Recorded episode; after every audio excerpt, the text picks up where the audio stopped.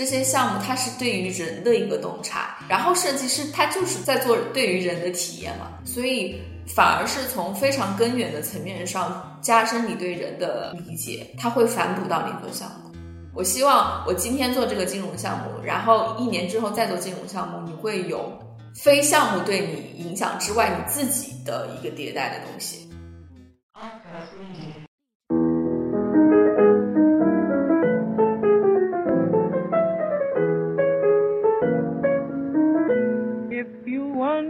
Hello，大家好，这里是传音电台，我是赵帅，我是吉吉，又到了开饭了的时间。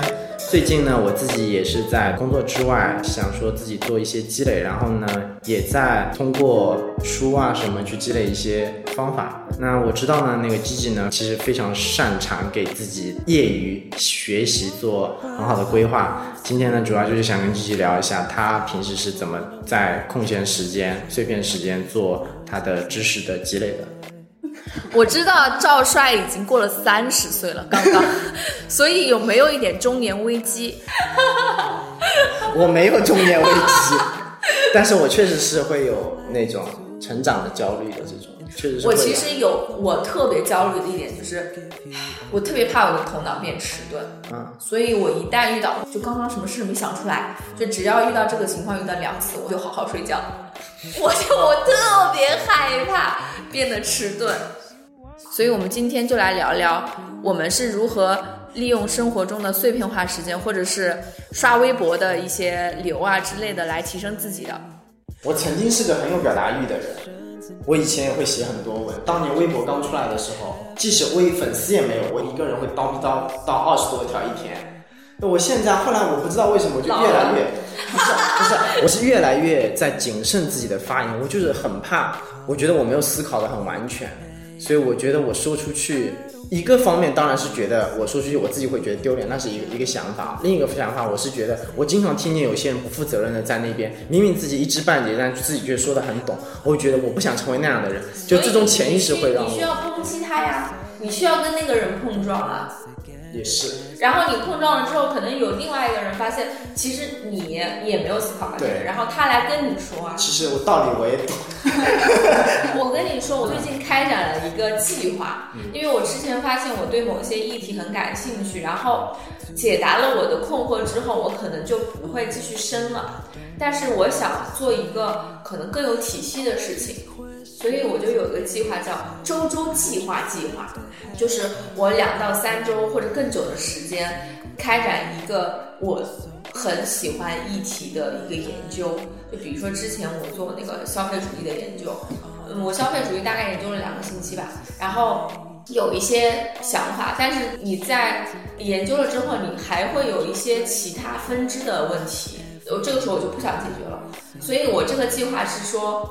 我想用两到三周或者是一个月的时间来创造一个基于一个问题的一个知识体系。两到三周可能是一个最小单位，但我可能是比如说一个月甚至到两个月来把这个问题扩展到一个知识体系里面的东西。然后在这个时间内不能进行其他问题的研究，因为我希望是把一个问题研究透了之后，相对透了之后再去研究下一个问题。所以我的。感兴趣的议题可以不断的加，但是这个研究的时间需要排在那个我之前研究议题成熟之后，相对成熟之后往上排。然后我又会有一个这种笔记本，就是那种可以不断插页的那种笔记本。一个项目就会可能有四五十张纸这么多，然后上面有各种涂鸦来形成我的知识图谱。做完了之后，可能一个月之后，你会觉得相对来说是一个比较深刻的一个观点。然后这个时候，你可以开始继续第二个、第三个、第四个议题。随着你的议题不断增多，你会发现，哎，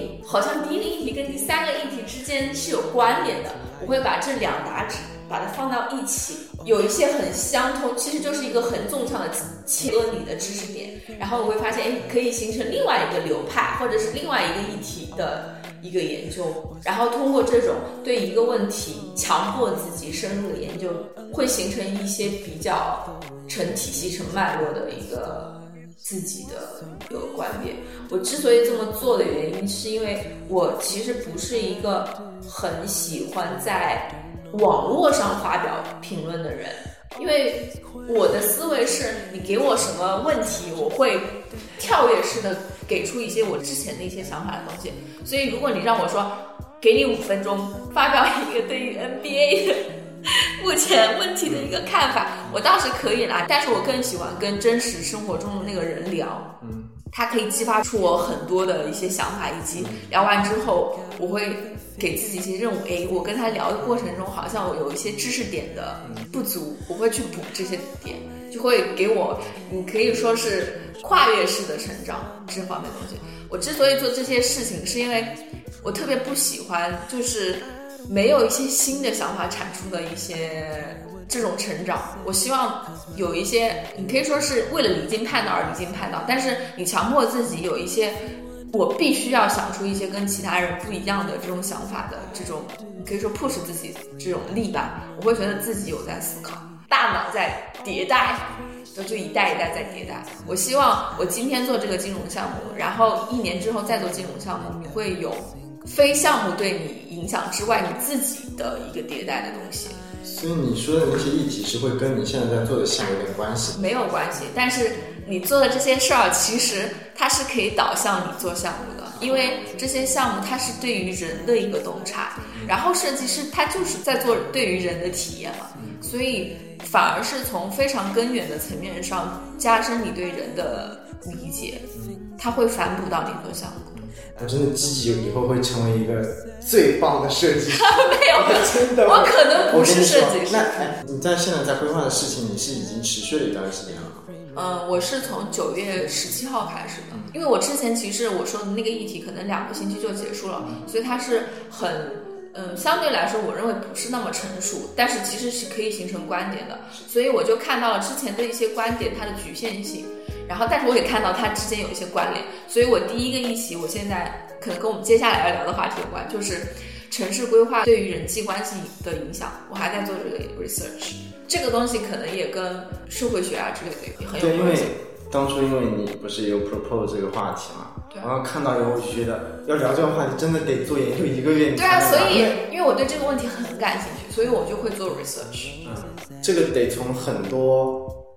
这就是去学习。对，这个就需要考验一个能力，就是你自己 research 的能力。包括先不谈我这个议题了，就是你做任何一个设计项目的 research 的能力要非常强。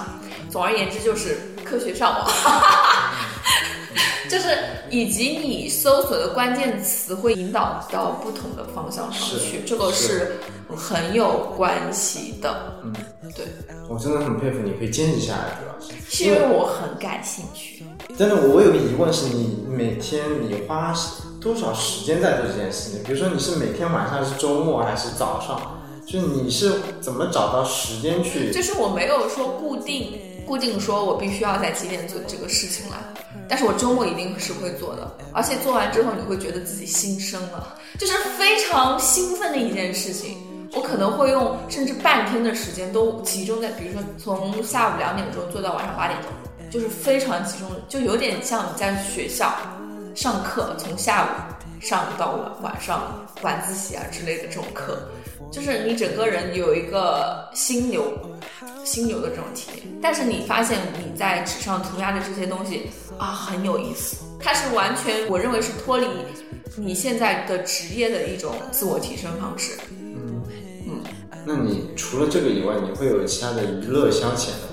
比如说啊，就一般来说，大家比如会看看剧啊，看美剧啊，包括或者是看任何东西吧，看电影啊。嗯，这是其实娱乐方式是让我获取这些议题的源头。就比如说最近很流行一个剧叫《致命女人》，是吧？其实我有点想要研究一下美国的人权发展史。女权发展史不是就人权，因为你看第一个年代可能有点剧透，第一也没有什么剧透。第一个年代是白人男女，嗯，他身边的人也都是白人，对，这个很典型，很典型的美国社会。然后第二个是有亚裔，然后有一个 gay，对吧？这其实不是特别主流的一个搭配，但是在那个环境下已经有存在了嘛。然后第三个是一个黑人女性，以及这个女性还在家庭中有一个更主导的一个社会地位，嗯，对吧？然后开放式婚姻以及开放式婚姻这件事情，所以你不觉得？它虽然说以一个婚姻为主轴，但是它其实是一个社会的变迁。所以我突然想，哎，那我倒是想要看看美国的人权发展的路线到底是是怎样的，因为因为之前也有一个美国某一个州，它禁止堕胎这件事情，那我认为这个事情是跟人权紧紧相关的了。嗯，就是嗯，美国那边某些媒体，他可能就是说是大倒车啊之类的。嗯，那我来看一看堕胎这件事情。在美国的发展，因为其实堕胎这个议题已经在美国发酵很久了，就是呃有什么心跳法案啊之类的一些事情，所以 OK，之前堕胎这件事情在我心中埋下了一颗种子，就是女权或者是对人权、生命权这种的一个关注。然后这个剧呢是我消遣的方式，但是这两个信息点穿插在一起。让它形成了一个让我可以做 research 的一些搜索的词汇，比如说人权的演化，或者是开放式婚姻的一个进化之类的这些词汇，然后我就去去研究它。好，那么本期开放了节目就到这儿了。如果你喜欢我们的节目，可以在各大音频平台搜索“二传媒电台”订阅收听。如果你想要了解更多，可以在微信公众号搜索 “ARK 创新咨询”关注我们，还可以在公众号内输入“社群”两个字，加入 ARK 电台社群。输入电台有惊喜哦！那本期节目就到这里了，我们下次再见。再见。Why I love to give you flowers on a Wednesday, 12 dozen roses at your door. Or even light some candles when you come over for dinner. I wouldn't mind to light a billion more.